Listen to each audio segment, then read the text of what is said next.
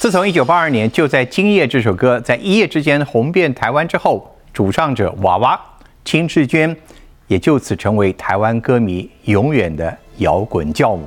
她今天来到了大运食堂，食堂今天很荣幸的欢迎到了金志娟小姐娃娃，我可以这样子称呼你吗？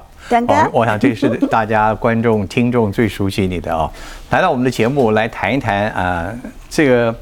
也是走过人生很长的一段日子，都是在舞台上面啊，足足的算到现在，从就在今夜的现在，应该是四十年了吧？有，一九八一年嘛，八二年，八二年，一九八二年，那时候你几岁？呃，应该算还不到十八岁。哇，很早很早啊，嗯，高中刚毕业，而且十八岁就算几乎就是成名了。对，我记得当时台湾的媒体，大家最主要就是唱片行跟电视台嘛。对。广播还还有在一席之地那时候有有，所以很重要。你那时候你记不记得你的串起那个过程是怎么样的一个突然？呃，我觉得可能也要先先讲一下那个大概的我所知道的一个时代背景，在那个时候的流行乐坛，呃。那段时间差不多就是民歌运动已经快要走到尾声的时候，嗯嗯，然后呃，另外一方面，所谓的呃一般的流行歌曲，就常常就是要唱爱国歌曲或进化歌曲，哈，所以我想那个时候，嗯，大家有在期待一种新新的音乐形态的可能性，这样子，所以呃，那个时候的我是呃高中。呃，快要毕业了。那我差不多在高二的时候就开始跟几个朋友一起玩合唱团这样子。那就有一个朋友跟我讲说：“哎，有一个团，他们都在唱自己的创作，缺一个主唱，你要不要去试试看？”这样子，我说：“哎，我我有兴趣，我要报名。”呃，所以我就参加了一次他们的练习。呃，那当时的团长也就是秋晨，他就把这个练习带。呃，寄到了几个他曾经合作过的唱片公司去投稿，这样子。那当时就有一个唱片公司叫新格唱片的，就愿意尝试看看这样子。所以在民国七十一年底的时候，球球合唱团发了《就在今夜》这张专辑，这样子。那可能就是过年这一阵子吧，那一阵子就就这首歌就被大量的播放，所以就。我我自己觉得就是不知道为什么就我记得那时候大家 就是最最印象深刻，反倒不是歌词，我讲就是你个人独特的高亢的歌声。因此，为了歌声，今天我们特别我们的这个 Mo 师傅啊，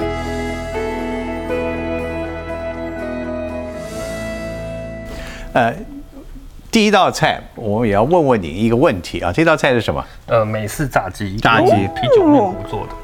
听说对，赞对，听说你喜欢吃肉，对不对？哦，喜欢。OK，你甚至有一次访问的时候，因为我刚刚讲到，就在今夜那首歌，尤其是您，哦，那么年轻而且那么高亢的歌声，在那么快节奏的情下，嗯，后来大家有人就从此你的歌声跟你就跟你自己就是一个商标符号了，啊。你说你你就靠吃肉来保养你的歌声，真假的？吃肉还吃辣？这这是开玩笑，对，吃肉保养歌声，那那那那所有明天猪肉摊的单子全部被销售一空，对，到底真的假的？我觉得是真的耶，因为其实到现在我都还维持一个习惯，就是说，如果我等一下要做一个超过二十分钟的演出，我可能会先去吃一块牛排，再回来上工。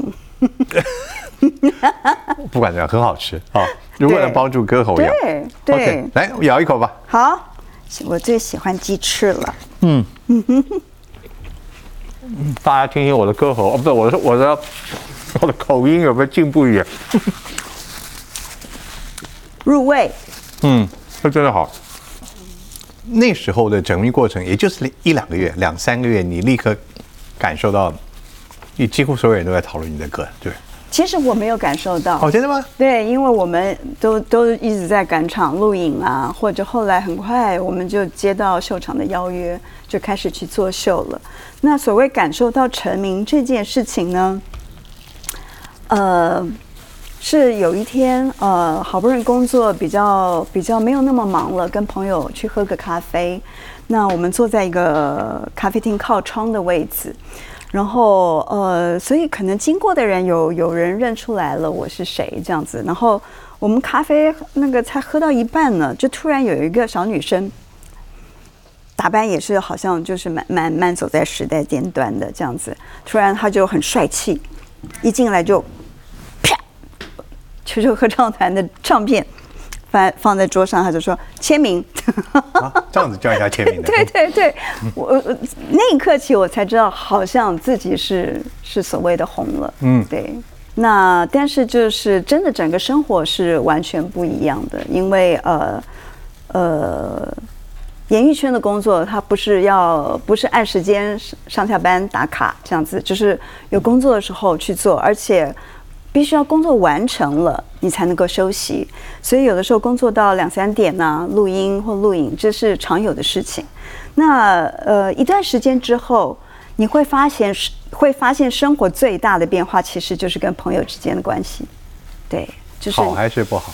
不好啊，因为你可能就就你突出了，你太突出了，对的。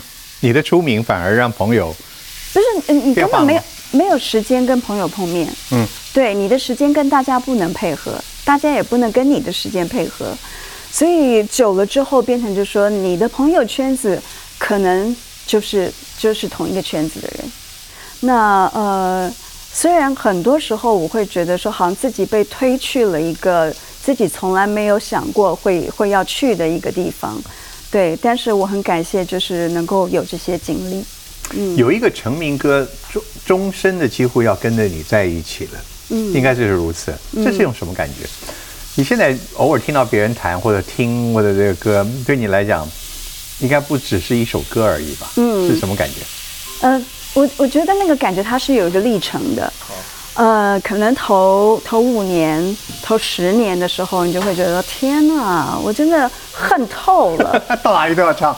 对，也很多时候就就就是在各种场合被要求要唱这首歌的时候，就觉得说天哪，这歌每一个歌词就好像是一颗发霉的豆子，这样这样一颗一颗掉下来，真的是觉得不想再唱。但是我觉得再过了十五年，再到了二十年之后，反而慢慢慢慢的去觉得说感激有这样的经历，对，而且很很喜欢别人请你唱这首歌。没有说很喜欢，好啊，我喜欢唱。没有，不会到这个那种爱是种什么爱？已经当初这个开始是厌烦、无奈，到后来慢慢体认它的价值。现在你怎么形容这这首歌跟你的情感？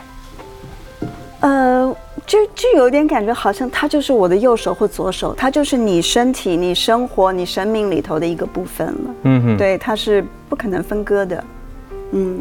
私下的场合，还有人敢说：“哎，娃娃清唱几首几句给我们听吗？”还有人这样。如果跟我很熟的朋友，他不会这样要求，他会知道这太无聊了。那一定是很不熟的朋友。呃，所以各位观众，我没有办法要求。但是，我我觉得就是那现在的呃，我们再回到一个比较现在，你现在唱这首歌，也许我们没有机会听到。跟四十年的唱法应该变了吧？你自己都感觉变了。变了。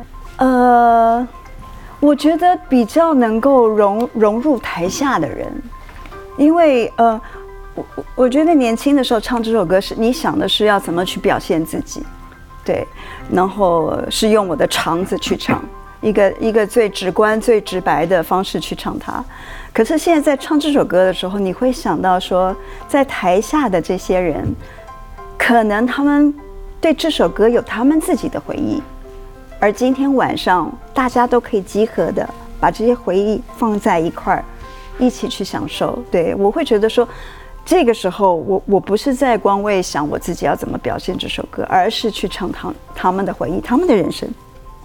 以前是单向的，现在是连接在一起。是是是，难怪是摇滚教母。充满了母爱，我的大家庭都来了。对对，可不是嘛。呃，可是唱歌这件事情，其实对你来讲，嗯，带了很多意义啊。你自己曾经说自己的唱歌，其实小时候父亲的影响对你很大。对，他喜欢听音乐，对，他喜欢收集唱片，是。而且他那时候，你看，他是一个空军的教官吧，如果我没记错吧？对。哦。我我我看到一些你的访问，你说你自己嗯，在应该是在你高中的时候吧，嗯，父亲突然过世，呃，高二的时候，嗯，你你你是老大老大，老大，嗯，当时你几乎等于是，那母亲已经先跟父亲已经小学时候就离婚了，对对，所以你一下子霎时间你你要等于双亲的责任都都在你身上了。呃，对，下面有几个妹妹弟弟，呃，我下面有三个，呃，我有两个妹妹，一个弟弟。但是因为在我爸妈离婚的时候，其中大妹妹已经呃跟我妈一块生活了，所以所以呃跟我爸一块生活，除了我之外，还有一个妹妹，一个弟弟，这样子。对，对我说我刚刚提的故事，我听到你访问的时候，最感人就是你说那时候你要照顾好弟弟妹妹的生活，然后剩下的时间你就自己放那个爸爸留的唱片，跟你自己去不断的买的那种黑胶唱片。对，那是然后每一天我最享受的时刻。你听的那时候是是什么样的目的或作用？其实自己因为那个时候呃才十六七岁嘛，我不太知不太知道说呃自己呃是有一个意识去做这件事，它是一个无意识的行为。那因为很自然而然，我常常跟我爸爸一起听唱片，或者是说跟爸爸讨论这个歌曲这样子。那所以，而且我们家是没有电视的，所以很自然而然就是晚上，呃，因为弟妹年纪比较小嘛，差年龄差距有一段，他们比较早睡了之后，我就习惯让整个客厅都是暗的，然后就就只有我跟音乐这样。那你说我那个时候是因为这样在怀念爸爸吗？我我觉得我没有这样子刻意认为，但是我会觉得说那是我非常享受的一段时光。但是，呃，呃没有疑问，就是音乐的启蒙是我的父亲。嗯，对他从小就会，呃，我我记得我幼稚园大班吧，他他可能为了想要培养一下我的气质，他会刻意去买什么李斯特的奏鸣曲啊，这样 让我听这样，但是我我 完全没有往那个方面这样，反而就是他喜欢听 p 安卡啊。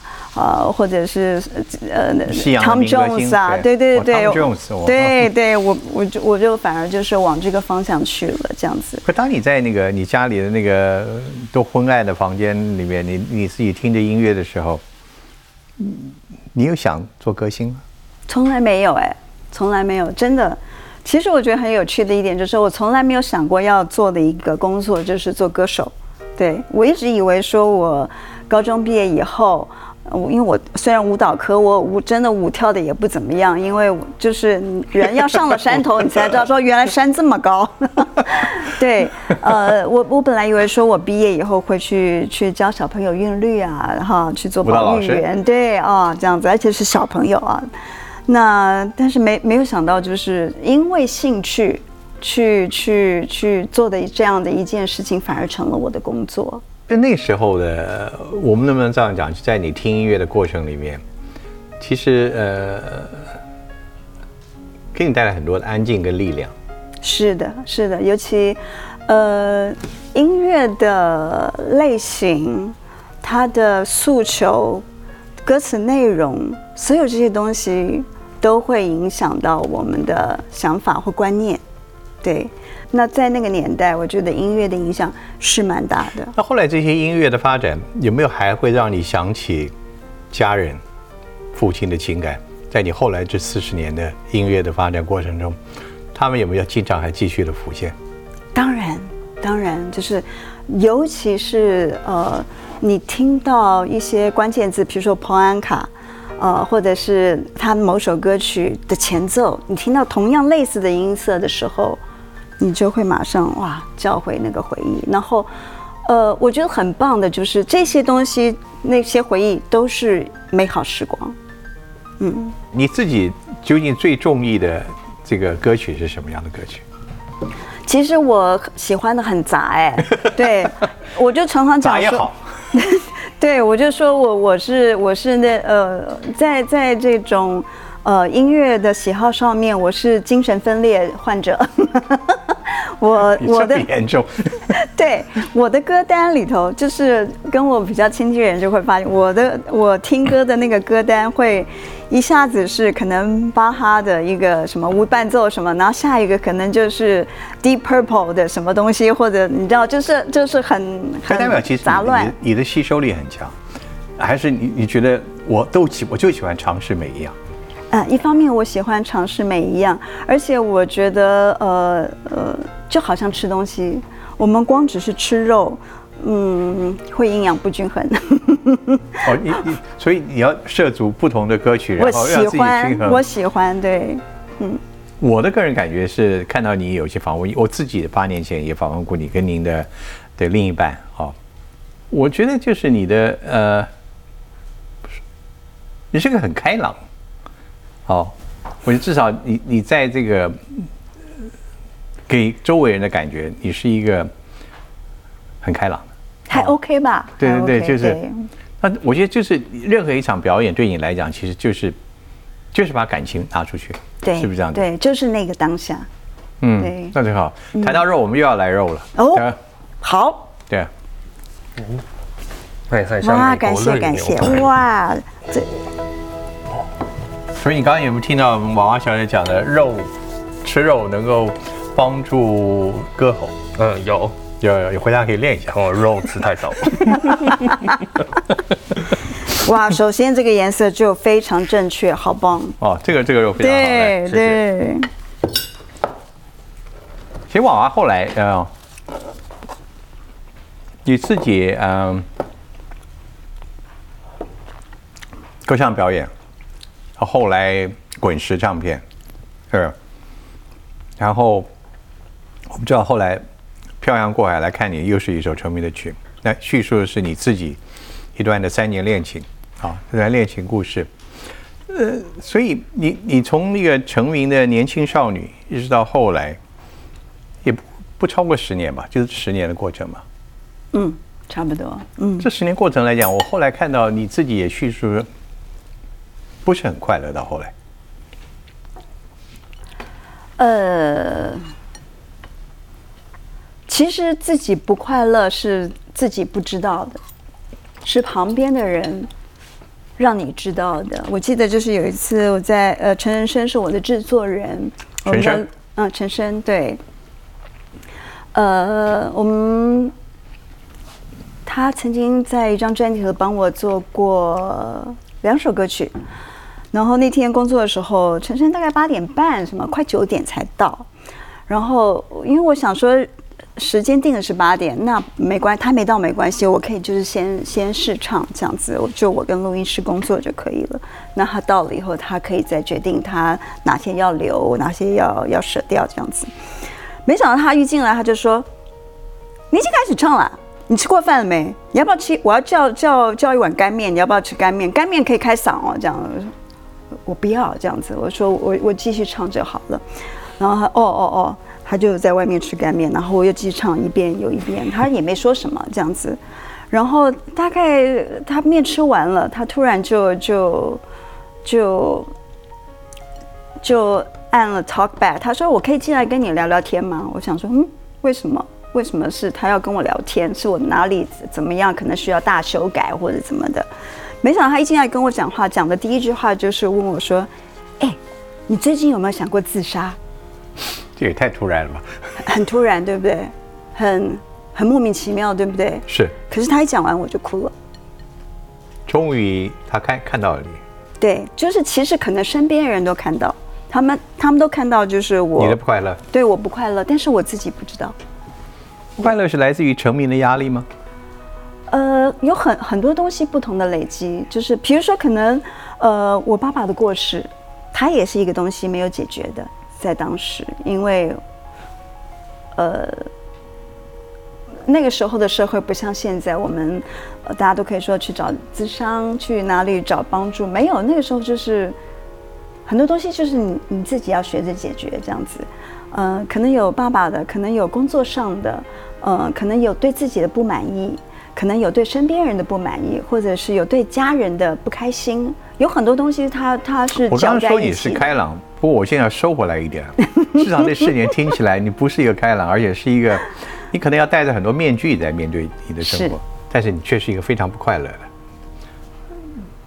这这这为什么会这样子？一个一个一个，照我们看应该是个快乐的故事。嗯，对，我觉得很有趣，就是很多时候呢，人去去找到了一个，就是你以为是你找到以后会快乐的事情，然后是人人羡慕的事情，但是当你真正你觉得你拿到的时候，才发现原来它不是那么的快乐。所以换言之，如果你那时候真的最后去做舞蹈老师，也许那是平凡了一些，但越是快乐的。对你不知道，也许是这样。所以现在我们快速快速进展一下，你现在，呃，结婚多少年了？呃，二十二十七年，二十七年了，孩子都成年了，嗯，两个孩子，对不对？呃，而且自己的，你看，你现在又呃自己做很多的表演的工作，也投身很多的兴趣。我们先讲啊，这个叫你现在的生活方式大概是音乐表演只是其中一项，对不对？嗯嗯嗯，是打工。别打工了，对吧？打工好，那那小姐，请问你的主业是什么？我的主业啊，就煮饭啊，家庭主妇、扫地、洗衣服啊一面就在今夜，一面炒菜之类的。真的，我常常听爵士，然后炒菜。我想问的就是，你现在觉得找到你真的一直在追求，在那时候前十年你的生涯中追求不到的快乐，你现在知道快乐是什么了吗？我觉得好像开始了，是什么？能告分享我们一下。我觉得就是呃，你你知道自己是谁，然后你接受你自己是谁，然后在那个当下享受你自己是谁。花了这么多长时间才知道，那后来是怎么一下一些力量在帮助你的？呃，信仰，我必须要说。你的信仰是在那个就是那十年的快乐，后来后来就开始接触了宗教，对对。你也是在信仰当中认识你的另一半，是对不对？嗯，那他应该也是上帝派来的使者喽。必须得是。对，所以呢，他他有什么闪失，他有什么不对，我就是找他问。呃呃，所以慢慢慢慢让你知道，其实快乐就是你刚刚讲的，就是是不是就是知道自己能掌握到的是什么，而不是追求那些你掌握不到的。没错，对，就是承认自己可以跟不能的地方。哪些是你不能的？呃，比如说你呃小小学的时候，我小学就开始很喜欢看琼瑶的书。那从小学的时候，我就会一直以为自己就是琼瑶的女主角，所以其实从那个时候，呃，我我的幻想就是有美好的爱情爱情，而且像琼瑶式的小说里面对，对它是众星捧月的那种爱情啊。呃呃之类的哈好。嗯，那呃，或者说呃，我想我想，如果可以的话，我要经营一个公司，然后这个公司呢，它是一个非盈利组织，哦，那可以可以帮助一些呃需呃有需要的人，对。但是现实就是我我我是一个我是一个我我不是那种像经理人这种，就是很很知道事情要怎么去计划，然后完成。我可以跟你讨论一下吗？我我倒觉得从你刚刚的两段叙述，嗯，很肤浅的我的看法，其实就是爱跟被爱。嗯哼，在爱的方面，你你你可能一直没有真的真的找到你的满足，在那那之前，嗯，名气、呃这个名声、这个名利，好像似乎最后发现，这都不是你真的要的。没错，没错，没错。可是当我们身处其中的时候，我们都觉得我们都令我找人羡慕到我的智哎商师了。啊，我还我在我刚刚跟你讲，很肤浅的，很肤浅的，对。爱与被爱就是最难的事情啊，是，哦。但后来我想你自己从老公家庭的经营，现在你也应该有资格告诉我们夫妻之爱是什么了吧？就是尊重跟体谅。二十七年里面哈，头三年就是反正剑拔弩张嘛，剑拔弩张？就是大大小小的三天一小吵，五天一大吵。那可是也就是因为那三年，我们就很很明白知道，就是对方的地雷区在哪里，对方的价值观是什么，对方曾经呃从原生家庭有过什么观念，或者是伤害啊。那所以其实那三年他不是都破坏，他其实也有建设。然后接下来的那还真是一段心理剖析过程啊。对对对，然后接下来就是孩子出生了，所以两个人要一起面对，呃，学习怎么做父母。然后随着孩子的成长，呃，先生他工作事业上面他必须要有一些追求，因为，呃，我我觉得对于男生来说，尤其就是在他。呃，三十到到五十岁之间，他是不是有达到了他自己的一些目标？那很重要，这样子。那所以，呃，我也在那段时间要学习，就是怎么去去支持他这样子。那呃，在呃现在这个阶段，我们呃即将开始迈入第第呃进入第三十年，我我觉得我们正在学习，就是呃怎么样去去。适应彼此的退休生活，对，可能就是说，呃，我们每天的 schedule 不会是有有工作这件事情了，反而就变成说，那你要去想，你今天要你要怎么去过你这一天，然后两个人要怎么样要配合呢？还是要要各自独立，还是怎么样？对，真实的生活，嗯，那这个生活就是你你想要的吗？目前为止，我觉得不错，哎。对啊，对对，呃，其实有一天，我觉得那大概是五年前，呃，小孩子也大了，开始念大学啊，这样子，呃，整个我们的婚姻状况也稳定，家庭也也也走过一些阶段，那突然有这样子一个体会，我觉得说，哇，那个，呃，这个体会让我觉得很感动，对，就是就像你刚刚讲，就是寻找爱跟被爱。对，我才发现到，就是说啊，原来我在寻找的不是，不是可能演唱会开到多少场次，或者说呃可以市场大到哪里，或拿到什么奖，而是真的就是有一个完满的家。对，如果我们今天看到娃娃，看到金志娟，嗯，我可能所有的大部分的人还觉得你是一位民歌手，你是一位曾经在我们生活中这种，但你要告诉我们很多，就是你现在喜欢谈的，反而是你的。家庭生活，你生命中真实的一部分，听起来跟那个那个偶像型的生活其实差距越来越远了。所以我想问的就是，那种偶像式的名气，现在在你生命中的价值是吗？好像几乎没有哎。那是一种解脱，也不也不能讲是解脱，而是就是呃清楚明白了，嗯，对，清楚明白自己是谁，然后其实。嗯，我我我到底在这个时间坐标上面，我我到底是在哪里？你们家里现在有三个人啊，包有四个人，包括你嘛？嗯。另外三个人怎么看家中有一个名人在我们旁边？他们，我相信他们，当然就是真正的讲法应该是去问他们，我我不能代表他们讲话。但是我在我的猜测就是，他们觉得我就是妈。真的啊？嗯。孩子真的，就算他们是很年轻这一代，他们真的能这么平淡的看你吗？呃，在家里是这样，当然他们知道说我曾我的工作是什么，对，那他们有的时候也很配合工作这样子。那但是在家里，对啊，我我就是妈妈。这一儿一女有没有遗传你的歌喉？歌喉，我觉得可能都有一点。有哦，对对，几岁会发现他们？他们有有这个，还是你跟父亲一样，也是从小让他们接触音乐？哦，我从小让他们接触音乐。哇，那这个就是爸爸留给你的。呃，但是我的目的是觉得，我觉得音乐是非常好的一个调剂跟陪伴。嗯，对，我的目的是让他们，呃，因为我我不可能二十四小时在他们身边，我不可能一辈子在他们身边。但是他们有了音乐，他们可以知道，当他们有这些需要的时候，他们可以有一个工具，对，有一个方向。他们的爱好程度现在到什么样子？会自己表演吗？有一个会。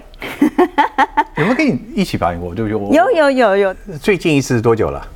嗯，应该有十年前了。呃，这首曲子呢，其实是我特别。想要借机跟他们拉近关系哈，因为很显然的，我们是不同时代，所以他们听的歌呢跟我是不一样的。因为他们呢，我才知道 Number Five 是谁呀？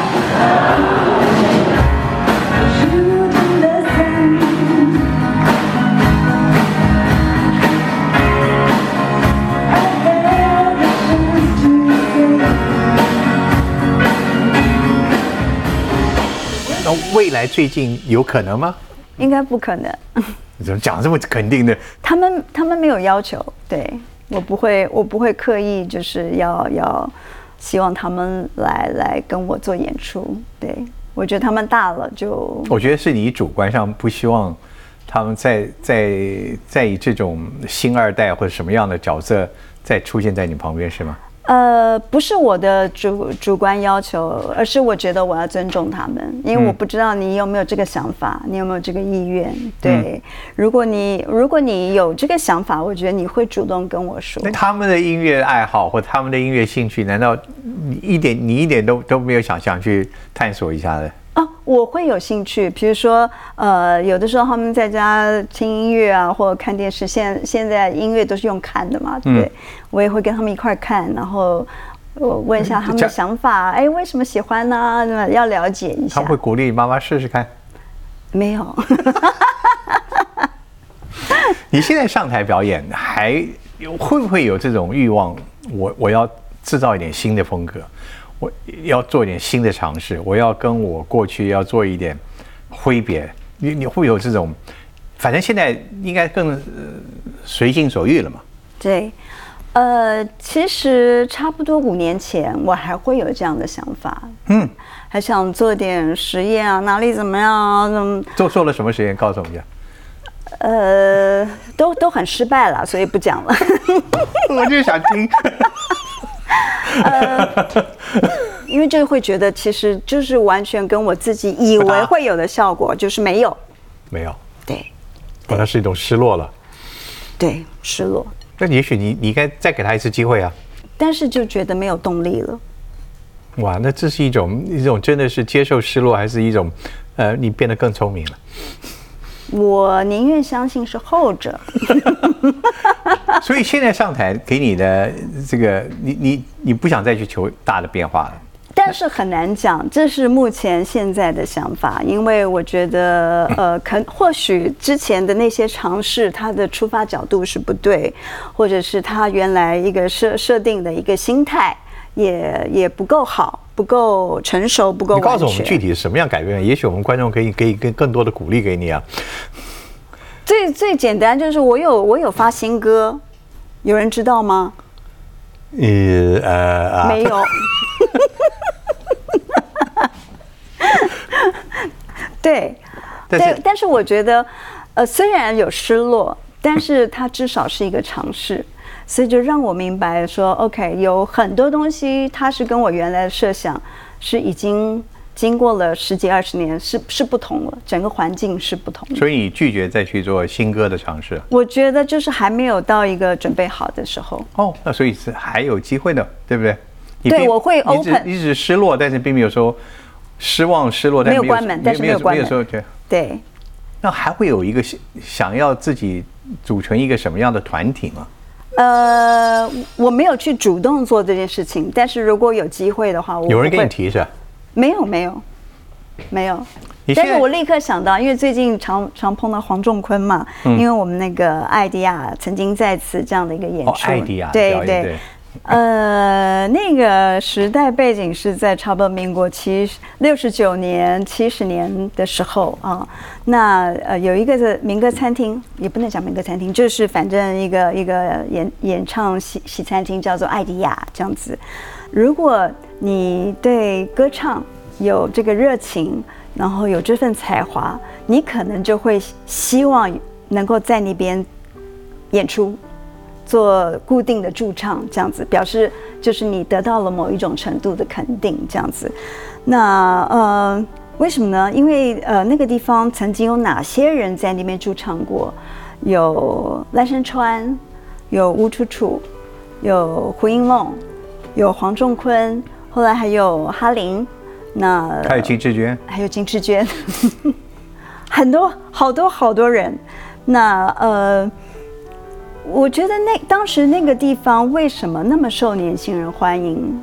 呃，是因为呃那个地方呢，呃，每个去演唱的人，他必须当然要有一定的技术之外，就是他有一个唱歌的自由，是当时的社会环境因为你想，嗯，那个那个时候背景还有新新闻局审查的每一首歌曲，可是，在那个地方，你可以自由的唱你自己想要唱的歌，节目部经理他不会管你太多，然后所有来听歌的观众，他就是真的要来听你唱歌的。那那个地方也不会有什么来宾点唱什么，因为就是台上的人唱什么歌，台下人他们就就是会去学习、接受跟欣赏这样子。那我觉得在那边。驻唱的那一段时光，是我真正的觉得说，我我我是完全的跟音乐相遇的地方，呃，不会是因为待会儿下班可以领多少钱，哈，或者说有有什有谁是固定来支持的什么，没有，你完全就是在里面演唱你喜爱的歌曲，然后享受那段时间，所以，呃，我会觉得那是我生命中很值得纪念的一个地方。好怀念的岁月，对。如今这岁月恐怕也不可能再可能复制了啊。是不可能复制，但是我们想办法，把当时的那样子的一个感觉、气氛还有感动，对，想办法再复制一次。还有就最重要就是我们所有这些曾经在那边，呃，一起因为音乐相会的人，我们再因为音乐再相会一次。对于我的意义，我觉得就是向我的青春致敬。能给现代的歌迷、现代的音乐爱好者，能够带来什么启示吗？呃，我不知道，就是当天的演出可不可以传达出来这样子的一个气氛或讯息，就是呃，当当你很真诚的去爱你所爱的时候，你会找到一个希望。对，因为很有趣，在在那边演唱过的人。呃，大概有百分之八十九十，后来不是不是走音乐专业，可是他们在各自的领域都有非常棒的发展。我想，那主要就是因为可能那一段时间大家在那里有有找到一些真正自己可能人生要去坚持的方向跟跟精神。你的人生就一直在追求这个了，真实。你要的就是真实，你喜欢真实。你觉得这是最最低最起码的，对不对？所以娃娃现在的呃，这么多年过去了，你现在刚刚讲说，你形容自己其实是一个很务实的母亲了啊，很务实的做很多的家务，然后这个歌唱事业是打工了，是打工。现在还没有什么其他的目标，其实，在你心目中除了。重塑一些啊，要跟过去的音乐生命致敬之外，你还有没有什么其他的？你现在在做哪些事情？呃，最近这半年吧，或嗯，疫情之后，呃，让我们必须真的很多人就是要按下 pause 键，去去思考，去想，就是你真正你真正需要的是什么？这样，或者是你真正要的是什么？那嗯，我觉得在过去的这几年，这三年吧，呃，我我我很感谢我得到一个机会去学习减掉生命里面想要的东西。对，呃，我我想可能以前真的，你你问我同样的问题，还有什么东西？我哦很多，我有很多事情想要做的，可是现在可能会反而觉得就是嗯。好好的过好每一天，这就是一个一个很棒、很基本，呃，必须要做到的事情。这样子，那呃，你如果每天晚上你可以开心的、没有负担的睡觉，我觉得这就是很棒的一个人生。你现在每天晚上还会听点音乐吗？呃，不会，我会听老公打呼的声音 睡觉。哦，那那也是一种音乐。只是重新需要谱曲，那个那个频频率太那个了。那你现在每天自己跟音乐的相处，除了必须的表演之外啊，嗯哼，几乎没有了吗？有有有，呃，我大概在三年前开始找了找了老师，开始学一个乐器，是长笛。长笛哇，对，好美的乐器。对，就觉得说，呃，到了一个年纪，必须必须就是还是要保持一个学习的心态。对，那所以我就想说，哎，去学一个乐器不错。后来学了才知道，说它好难，好难。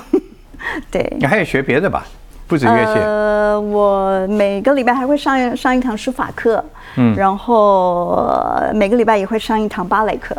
所以你现在过的是一个综合性的一个一个生活，有家庭的，有主妇的，嗯，有儿女的，有老公的，其实就是退休生活还有自。己成长的。那换言之，我可以预料，将来娃娃也还可能会有一个综合性的表演的舞台的机会。诶谁知道这里面也许一下是书法，一下是挥毫，一下是长笛，一下是歌声。是，听了你今天很多，我觉得观众应该非常有收获，也应该很高兴看到你这么样的，我很感激有这个这么样的，谢谢这么样的生活的安排在你前面，那、所以能不能一点点的歌声给我们做一个最好的祝福？为何梦见他？那好久好久以前分手的男孩，又来到我梦中。为何梦见他？这男孩在我日记簿里早已不留下痕迹。